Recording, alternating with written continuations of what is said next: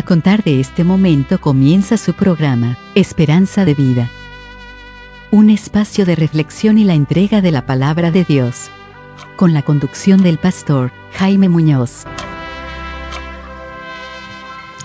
Hola y bienvenidos a un nuevo programa de Esperanza de Vida. Estamos contentos de contar con su sintonía una vez más y que ustedes realmente quieran conocer la verdad, porque quienes nos escuchan son los que quieren conocer la verdad. Yo sé que son los menos, pero nos alegramos de que hayan algunos que verdaderamente quieran conocer la verdad de parte de Dios. Hoy día le traemos un programa que seguramente va a remecer su vida. Les pregunto a mis queridos hermanos, ¿tú has gemido alguna vez para que el Señor venga a buscarte? ¿O te sientes conforme aquí en la tierra? Buena pregunta, ¿no es cierto? Y de esto queremos hablar hoy día. Así es, hermano. Gemir. Gemir tiene una connotación de sufrimiento, pero también la tiene de anhelo, de una gran necesidad. Se puede gemir esperando algo. Así es que Aquí estamos nuevamente, un gusto de saludar a todos nuestros oyentes, desear que este programa, decirles que deseamos que este programa sea de crecimiento, que sea un aporte y que al término de él puedan reflexionar, pero no solo con la mente, también con el corazón, entender qué es gemir por el Señor, qué es esperar por el Señor. Esperamos que después de oírlo haya un cambio y que ese cambio los acerque más al Señor.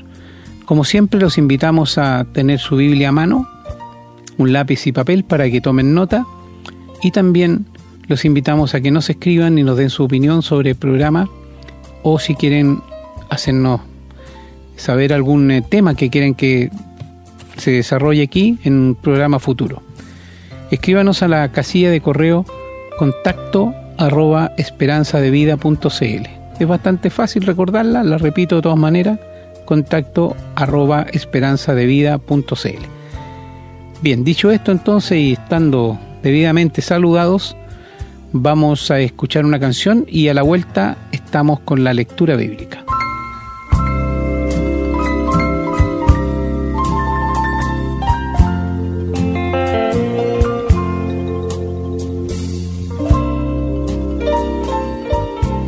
Bien, espero que ya tengan sus Biblias a mano. Vamos a leer textos del Antiguo y también del Nuevo Testamento. Vamos primero al Antiguo Testamento, al libro de Isaías, capítulo 38, versículo 14. Dice la palabra, como la grulla y como la golondrina me quejaba, gemía como la paloma, alzaba en alto mis ojos. Jehová, violencia padezco, fortaléceme. Vamos ahora a Isaías, capítulo 59, versículo 11. Dice, gruñimos como osos todos nosotros y gemimos lastimeramente como palomas. Esperamos justicia y no la hay, salvación y se alejó de nosotros. Vamos ahora en el Nuevo Testamento a segunda carta a los Corintios, capítulo 5, versículos del 1 al 10. Dice la palabra, porque sabemos que si nuestra morada terrestre, este tabernáculo, se deshiciere, tenemos de Dios un edificio, una casa no hecha de manos, eterna en los cielos. Y por esto también gemimos, deseando ser revestidos de aquella nuestra habitación celestial, pues así seremos hallados vestidos y no desnudos. Porque asimismo los que estamos en este tabernáculo gemimos con angustia, porque no quisiéramos ser desnudados, sino revestidos para que lo mortal sea absorbido por la vida. Mas el que nos hizo para esto mismo es Dios, quien nos ha dado las arras del Espíritu. Así que vivimos confiados siempre y sabiendo que entre tanto que estamos en el cuerpo, estamos ausentes del Señor, porque por fe andamos, no por vista. Pero confiamos, y más quisiéramos estar ausentes del cuerpo y presentes al Señor por tanto, procuramos también o ausentes o presentes, serle agradable, porque es necesario que todos nosotros comparezcamos ante el tribunal de Cristo para que cada uno reciba según lo que haya hecho mientras estaba en el cuerpo, sea bueno o sea malo. Vamos ahora en el libro de Romanos en el Nuevo Testamento, capítulo 8, versículos del 20 al 27. Dice la palabra, porque la creación fue sujetada a vanidad, no por su propia voluntad, sino por causa del que la sujetó en esperanza, porque también la creación misma será libertada de la esclavitud de corrupción a la libertad gloriosa de los hijos de Dios. Porque sabemos que toda la creación gime a una, y a una está con dolores de parto hasta ahora. Y no solo ella, sino que también nosotros mismos que tenemos las primicias del Espíritu, nosotros también gemimos dentro de nosotros mismos esperando la adopción, la redención de nuestro cuerpo. Porque en esperanza fuimos salvos, pero la esperanza no se ve, perdón, la esperanza que se ve no es esperanza, porque lo que alguno ve, ¿a qué esperarlo? Pero si esperamos lo que no vemos, con paciencia lo guardamos. Y de igual manera el Espíritu nos ayuda en nuestra debilidad, pues que hemos de pedir como conviene no lo sabemos, pero el Espíritu mismo intercede por nosotros con gemidos indecibles.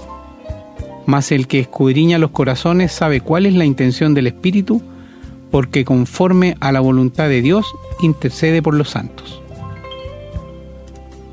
Y en segunda carta a Timoteo, capítulo 4, versículo 8, dice la palabra, por lo demás, me está guardada la corona de justicia, la cual me dará el Señor, juez justo, en aquel día, y no solo a mí, sino también a todos los que aman su venida. Y en la segunda carta de Pedro, la segunda epístola del apóstol Pedro, capítulo 3, versículo 12, dice, esperando y apresurándoos para la venida del día de Dios, en el cual los cielos, encendiéndose, serán deshechos y los elementos, siendo quemados, se fundirán. Y en este último texto, volvemos al Antiguo Testamento en el libro de los Salmos, Salmo 5, versículo 1, que dice, Escucha, oh Jehová, mis palabras, considera mi gemir. Muchas gracias, querido hermano, por la lectura de la palabra de Dios y esperamos que el Señor se digne a dar la más rica bendición a la lectura de la palabra de Dios. Amén, hermano. Bien. Ya hemos leído los textos que son que tienen relación con el tema de hoy, así que vamos ahora a una nueva canción y a la vuelta vamos al desarrollo de este tema. Estamos presentando su programa Esperanza de vida. Queridos amigos y hermanos, una vez más nos encontramos con un tema mm, de actualidad para los creyentes. Les pregunto a mis queridos hermanos, ¿esperas la venida de Dios por su iglesia? Tú sabes que es un arrebatamiento que va a venir en cualquier momento. Cuando el Señor se fue al cielo, dijo a los suyos que él iba a preparar lugar para que donde él estuviera estuviéramos nosotros con él. Y él no nos dejó ni una señal cuando volvería. Y cuando el Señor ascendió al cielo, ayer en los Hechos capítulo 1, tampoco le dio señal. Aunque todavía no comenzaba la iglesia, los discípulos le preguntaron, Señor, ¿Vas a restaurar el reino de Israel en este tiempo? A lo que el Señor le dijo, a ustedes no les toca saber los tiempos y las acciones que el Padre puso en su sola potestad. Luego aparecieron dos ángeles y dijeron a los discípulos, ¿qué están mirando al cielo? Así como han visto ir al Señor, así lo volverán a ver cuando vuelva. Pero no está hablando del arrebatamiento, por dos razones. En primer lugar, la iglesia todavía no comienza. Y en segundo lugar, lo que los discípulos querían saber es la restauración del reino de Israel, no de la iglesia. Y cuando Cristo aparezca en el cielo, cuando vengamos nosotros con Él, el a reinar aquí mil años, a esto se referían los ángeles. No se referían al arrebatamiento, en primer lugar. Así que el Señor nunca dejó señales de qué iba a pasar cuando Él viniera a buscarnos. Pero que Él viene, viene por segunda vez. Y viene a buscarnos hasta las nubes. Y nosotros vamos a ser transformados en un abrir y cerrar de ojo y vamos a tener otra reunión con Él en las nubes. Los inconversos ni uno le va a ver. Será privilegio de los hijos de Dios verle. Mi amigo, si el Señor viniera hoy en busca de la iglesia, no sé a qué hora está escuchando el programa, antes que te acuestes a dormir, tú te irías con Él. ¿Serías tú uno de los arrebatados por el Señor? No me digas, mira, yo pienso que sí porque hace años que llevo en la iglesia. Esto no es certeza para ti.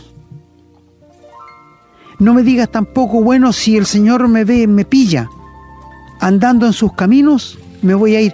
Tampoco esto es, es una seguridad.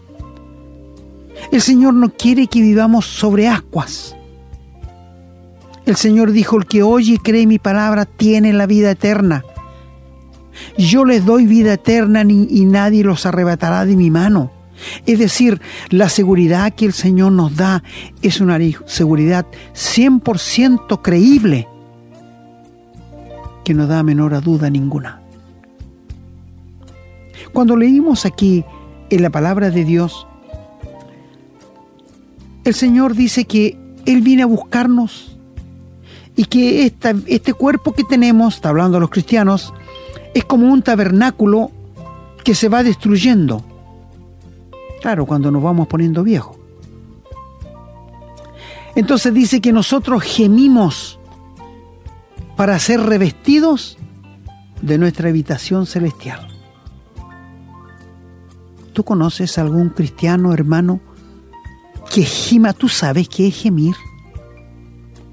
Habla en el Antiguo Testamento de gemir como palomas. Y entonces el gemir de las palomas es triste, realmente es triste. Eh, pero quiero decirles que gemir es emitir gemidos por dolor, pena o placer. Aullar como lo hacen algunos animales. O producir un sonido semejante al del gemido humano.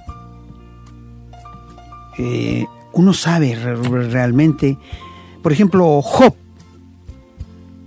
Job gimió cuando tenía ese dolor, cuando estaba la sarna sobre su cuerpo. Pero sabes, el gemir aquí del cristiano es por anhelar que el Señor venga a buscarle. Es por desear que el Señor venga a transformar este cuerpo de humillación nuestra que nos arrastra al pecado. Ese es el gemir. Porque luego donde leyó nuestro hermano dice, ausente del cuerpo, presentes al Señor. ¿Tú has gemido alguna vez para que el Señor venga a buscarte y transforme el cuerpo de la humillación nuestra en un cuerpo semejante al de la gloria de Él?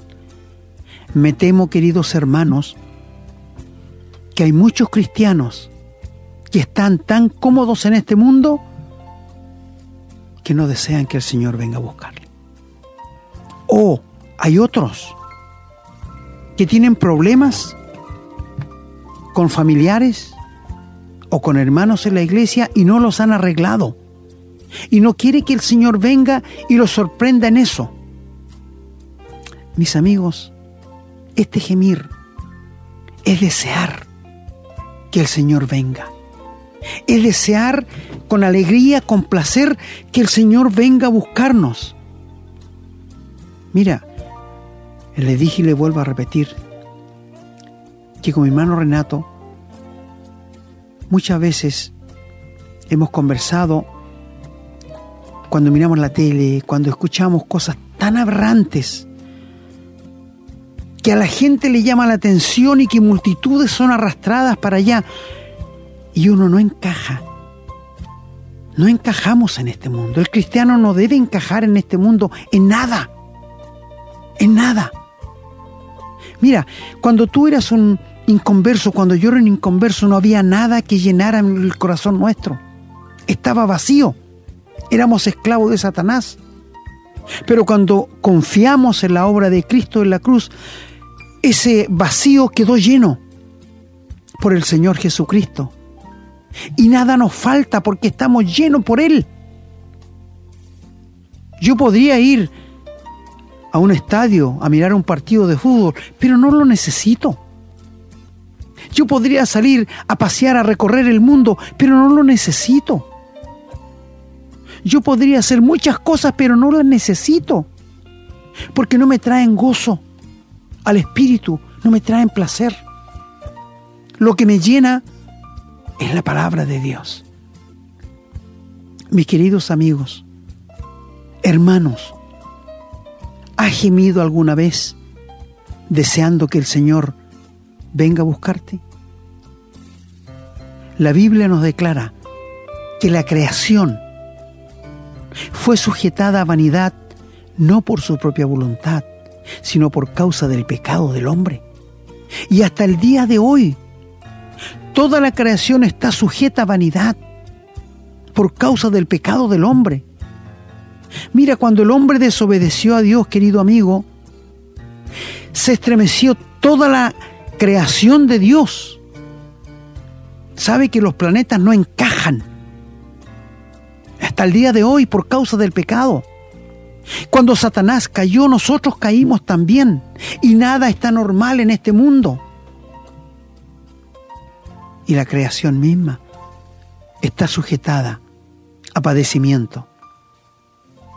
¿Cuántos animalitos has visto que con crueldad la gente los apalea, los mata, los hace sufrir? Siente una sensación de quemar un animal. Mi amigo, ¿cómo la creación no va a gemir hasta que venga el Señor a buscar a su iglesia y esto se ha desatado? ¿Tú sabes que con el milenio, mis queridos amigos, tú sabes que con el milenio no va a haber esta ferocidad en los animales? Nadie va a tener que pegarle a los animales porque el león va a comer paja con la ovejita un niño va a jugar con una serpiente cascabel y no le va a pasar nada. Amigos, el gemir de un cristiano debe ser cada día. Recuerdo muchos años atrás, mandé a escribir unos carteles y regalé a muchos hermanos que decían, puede ser hoy y estaba justo a la salida de la puerta. Y muchas personas que me visitaron me decían, ¿de qué se trata esto? ¿Es algún comercial o algo? y me daba la oportunidad de decirles no, que nos, yo como nosotros como cristianos esperamos que el Señor venga a buscarnos. Y puede ser hoy, porque el Señor no dijo cuándo iba a volver, solo dijo que volvería. Ojalá fuera hoy y nos daba la oportunidad de hablarles de la palabra del Señor. Porque podría ser hoy, podría ser mañana, podría ser de aquí a 10 años, pero la creación gime hasta la venida del Señor Jesús. Porque el hombre es cruel con los animales, ¿verdad? Los trata muy mal. Miren el África, cómo matan discriminadamente los elefantes, los rinocerontes, para robarles el marfil y ahí los dejan botados. Mi amigo, el pecado ha traído tanta angustia no solo a los animales, sino al ser humano. ¿Cuántos niños enfermos tenemos hoy día solamente aquí en Chile con cáncer, con leucemia, con cualquier enfermedad incurable, con el aborto mismo? Producto del pecado cómo gimen. Nosotros como creyentes, cómo debiéramos gimir para salir de este mundo tan lleno de pecado, tan corrompido, donde tú te vuelves. Hay corrupción, hay engaño, En el trabajo hay corrupción y engaño. Los que siguen después del dueño de, de una empresa, hay corrupción y engaño, robo. Y donde tú vayas, hay robos. Gemimos como hijos de Dios para que el Señor venga a buscarnos. Juan el apóstol, antes de terminar el libro de Apocalipsis, ¿qué dice con aquella angustia? Ven Señor Jesús a buscarnos, te esperamos. Ven Señor. No solo cuando lo estamos pasando mal, sino en cualquier momento. Pero gemir es gemir realmente por la venida del Señor. Señor, ven a buscarnos, porque ya este mundo no da para más. La corrupción, el pecado ha subido casi hasta la misma presencia de Dios. Y quiero decirles, querido amigo y hermano, la venida del Señor está cerca. Jamás se había visto tanto pecado abiertamente. Siempre ha habido homosexuales, siempre han habido lesbianas, siempre han habido aborto, pero nunca tanto como ahora. Y que se dé a conocer y que se respalde con una ley. ¿Tú sabes por qué Dios destruyó Sodoma y Gomorra? Por el pecado de la homosexualidad. Los hizo desaparecer. Hizo descender fuego y azufre. ¿No será un pecado aborrecido por Dios? ¿Cómo algunos pueden decir que Dios tiene que apoyarlos?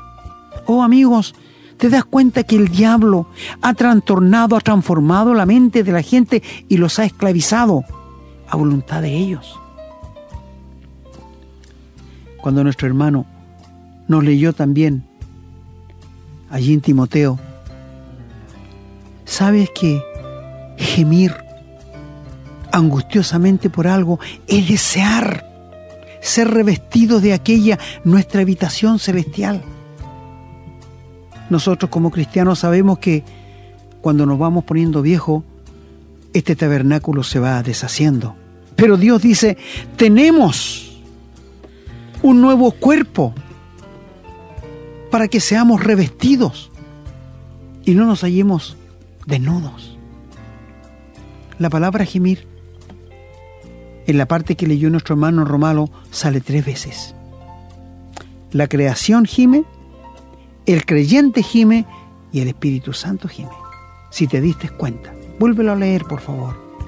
Romanos 8 del 20 al 27 vas a encontrar que en estos versículos la creación gime, el creyente gime, y si no gime debiera, debiera gemir, y el Espíritu Santo gime. Mi amigo, ¿Sabes tú que el cristiano que ha sido salvo por la gracia de Dios es llamado en la Biblia santo? Sí, porque de otra manera cuando oramos, Dios no nos escucharía, porque no estamos entrando a la presencia de Él. Hay un lugar donde está el Padre que se llama el lugar santísimo, y allí solamente puede entrar el Hijo de Dios. ¿Y por qué entramos nosotros? Porque Dios nos ve en Cristo Jesús. Porque Dios nos ve como el Señor Jesús. Porque la Biblia dice que como es el Señor Jesús, así somos nosotros delante del Padre. Y es por esto que nos son llamados santos. No, no tenemos necesidad de que el Padre nos haga una beatificación. Porque Dios ya nos hizo él nos dijo que éramos santos. Y amigos, cuando nosotros oramos a Dios, cuando hablamos con Dios, cuando hablamos con el Padre, ¿a qué cristiano no le ha pasado? Que alguna vez, en un momento muy álgido, en un momento muy cercano a Dios, está orando y tiene tanta gratitud para con el Padre que no encuentra las palabras adecuadas para expresarle lo que quiere decirle. Y el texto dice allí que no nos preocupemos porque el Espíritu Santo hace llegar al Padre con gemidos indecibles lo que yo quiero expresarle a Dios. Qué lindo, ¿verdad? Esto hace el Espíritu Santo también gime. Y el Espíritu Santo también gime esperando la venida del Señor Jesús. En este momento, el Espíritu Santo está parando que el hijo de perdición, que la bestia, que el falso profeta se manifiesten. Aunque uno por lo que está pasando podría pensar que ya está en acción el ministerio de la iniquidad. Pero el Espíritu Santo está sujetando que ellos no se lancen. Porque cuando Cristo venga a buscar a su iglesia, cuando Él venga a arrebatarnos, el Espíritu Santo se va a ir con nosotros al cielo. Y le va a quedar el camino abierto a Satanás y a sus huestes para que hagan lo que quieran aquí en la tierra con los seres humanos. Dios les va a dar permiso para eso. Y esto se llama el tiempo de la gran tribulación. El gemido entonces en las escrituras tiene que ver con gozo o con dolor. ¿Sabes? No sé si tú sufres, querido hermano, cuando ves injusticia, cuando ves tantos niños que están muriendo de hambre en la India, cuando ves estos padres que abusan de sus hijos, cuando ves estos esposos que tratan a sus esposas como verdaderos animales. ¿No anhelas, no gimes para que el Señor Jesús venga a buscarte? Me temo que cuando el Señor venga a buscar a su iglesia y lleguemos al cielo, algunos echen de menos su vida aquí en la tierra. Porque están viviendo tan desinteresadamente con las cosas de Dios tan desinteresadamente con la venida del Señor que casi ni se acuerdan que el Señor va a volver.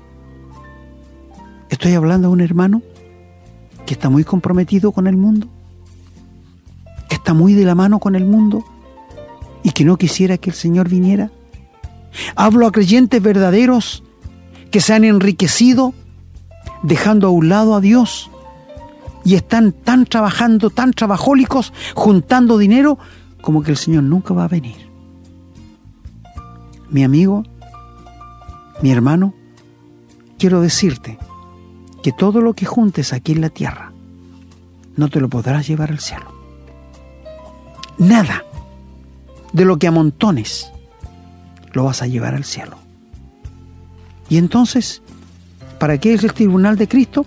El tribunal de Cristo va a ser una entrega de galardones para quienes pusieron en el banco del cielo obediencia,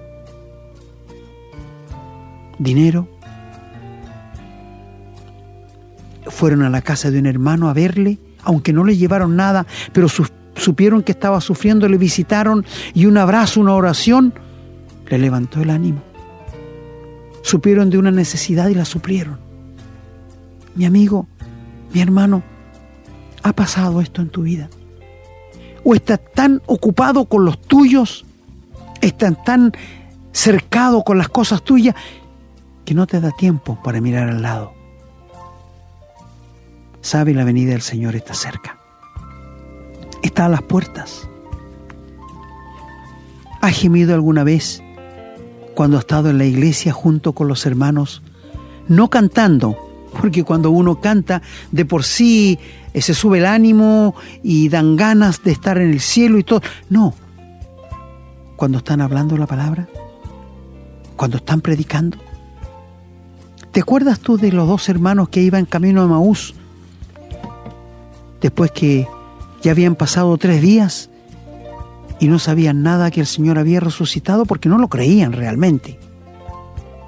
Y el Señor se junta a ellos como un forastero y los ojos de ellos estaban velados para que no lo conocieran. Y él les dice, ¿por qué están tristes? Y ellos le dicen, ¿eres el único forastero aquí que no ha sabido lo que ha pasado? ¿Qué le dicen?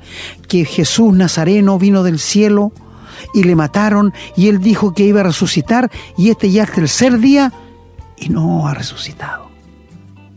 O sea, iban con las alas caídas. Y el Señor les abrió las escrituras desde el Génesis en adelante hasta el día en que Él murió en la cruz.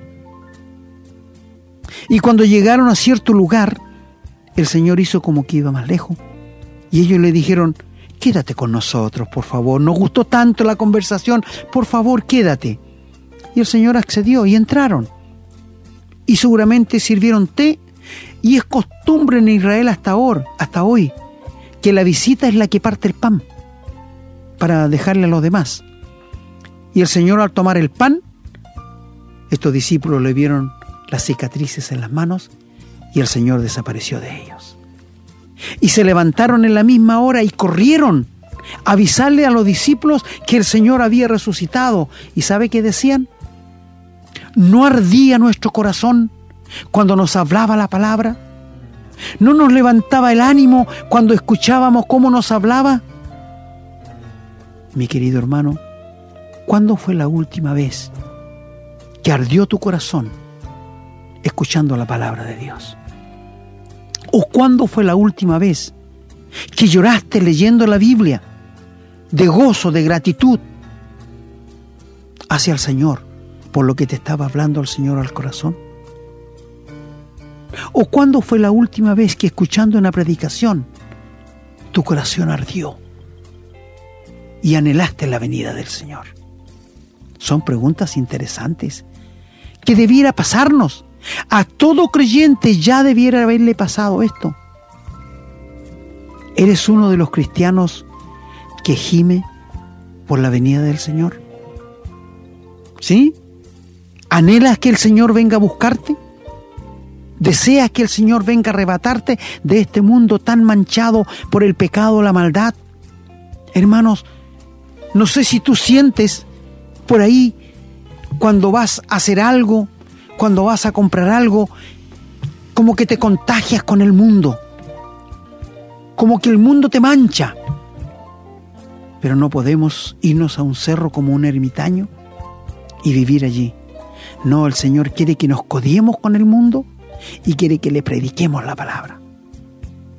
El Señor, como dije en un programa, no tiene otras manos que las tuyas aquí en la tierra. No tiene otros pies que los tuyos y los míos.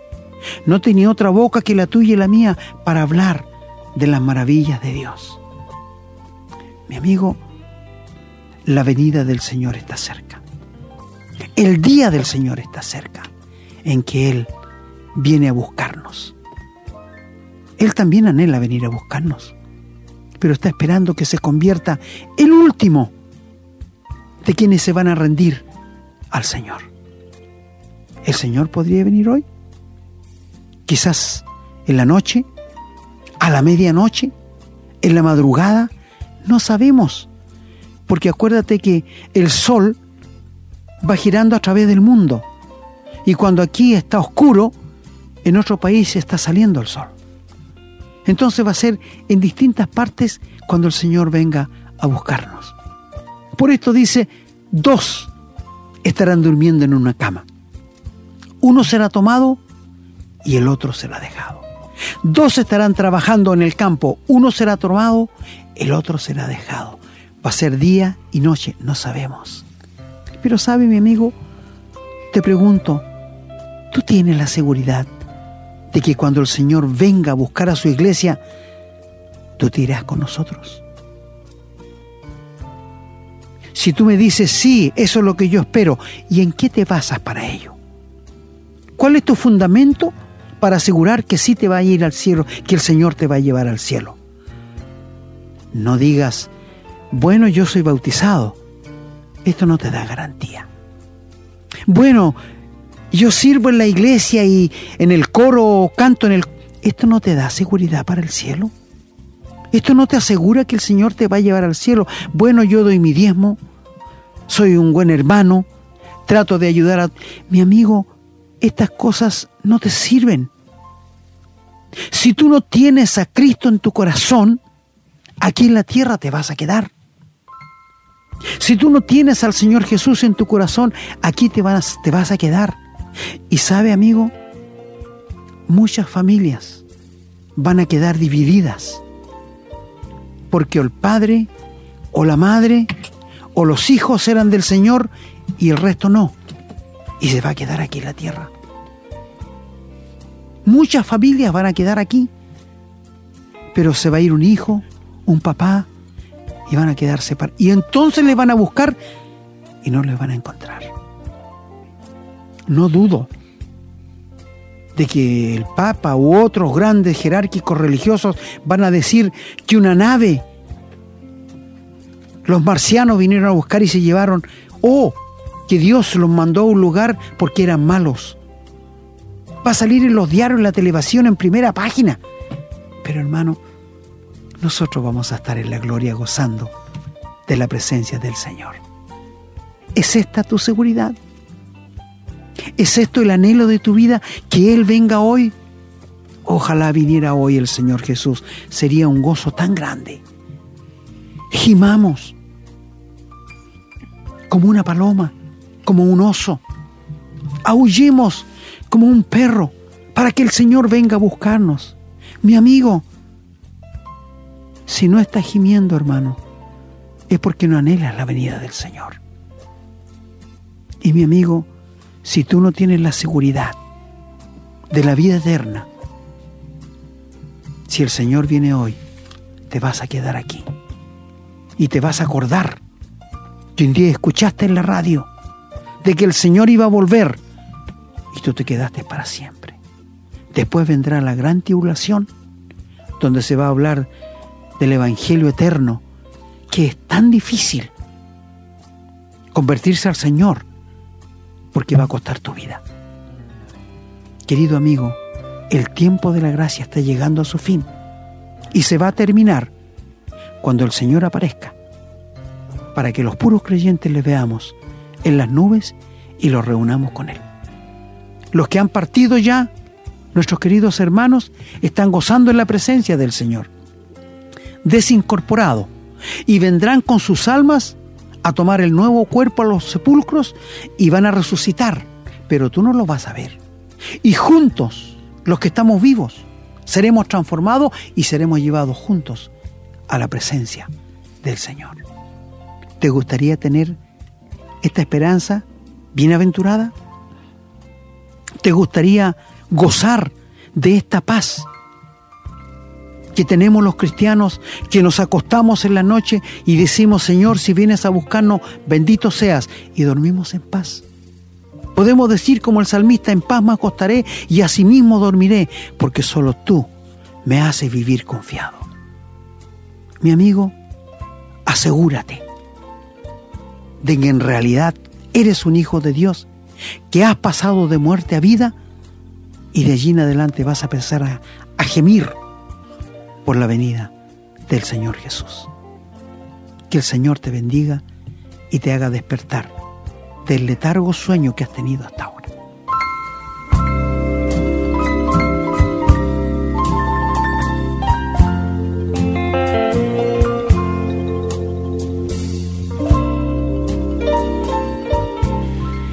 Bien hermano, ya hemos llegado al final de nuestro programa. Como siempre ha sido muy interesante, y muy enriquecedor.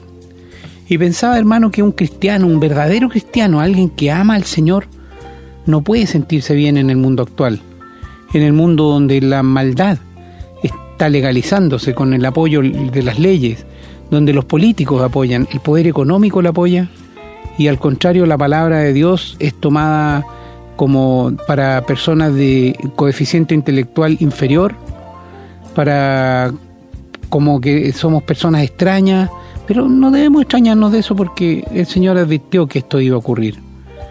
Un verdadero cristiano tiene que gemir por el arrebatamiento, tiene que gemir porque el Señor venga y nos lleve pronto. Eso solamente si verdaderamente no somos del mundo, hermano. Si amamos el mundo, no esperemos que los cristianos giman. Y si un hermano cristiano, si alguien que se dice cristiano, no está gimiendo porque esto ocurra, debería replantearse, tener una, un momento de oración, un momento de arrodillarse con el Señor y decirle al Señor que le hable, porque algo está pasando. No podemos amar más al mundo que a Dios. Si es así, algo está muy mal en nosotros. Eso no significa que no nos gusten algunas cosas del mundo. A mí me gusta disfrutar de la familia, me gusta la naturaleza, me gusta salir, me gusta comerme un asado con los amigos. Pero nada de eso me importa más que el Señor. Si el Señor viene y me lleva hoy día, yo me voy feliz. Nada de lo que hay aquí me retendría, hermano. Por eso estoy tranquilo, porque sé que yo no he hecho nada para merecer el cielo, que lo hizo todo el Señor por mí. Pero también sé y me, me he dado cuenta de que no me siento cómodo, que cada, cada cosa que veo que ocurre me, me hace sentir de que como si fuera un extraño, efectivamente. Y quisiera que el Señor me llevara pronto, porque sé lo que me espera. Así que eso es lo que quisiera comentar por mano, hacer un poco una hacer reflexionar a quienes nos escuchan de que si vuelvo a repetir, si están muy cómodos en la situación que están, tienen que preocuparse porque quiere decir que algo no está bien con respecto a la relación con el Señor. Bien, me despido yo con un abrazo cibernético, un abrazo radial para todos quienes nos escuchan, deseando que el Señor les dé la más rica bendición a cada uno, a su familia, a sus amigos y a sus seres queridos, a, todo lo que les rodee.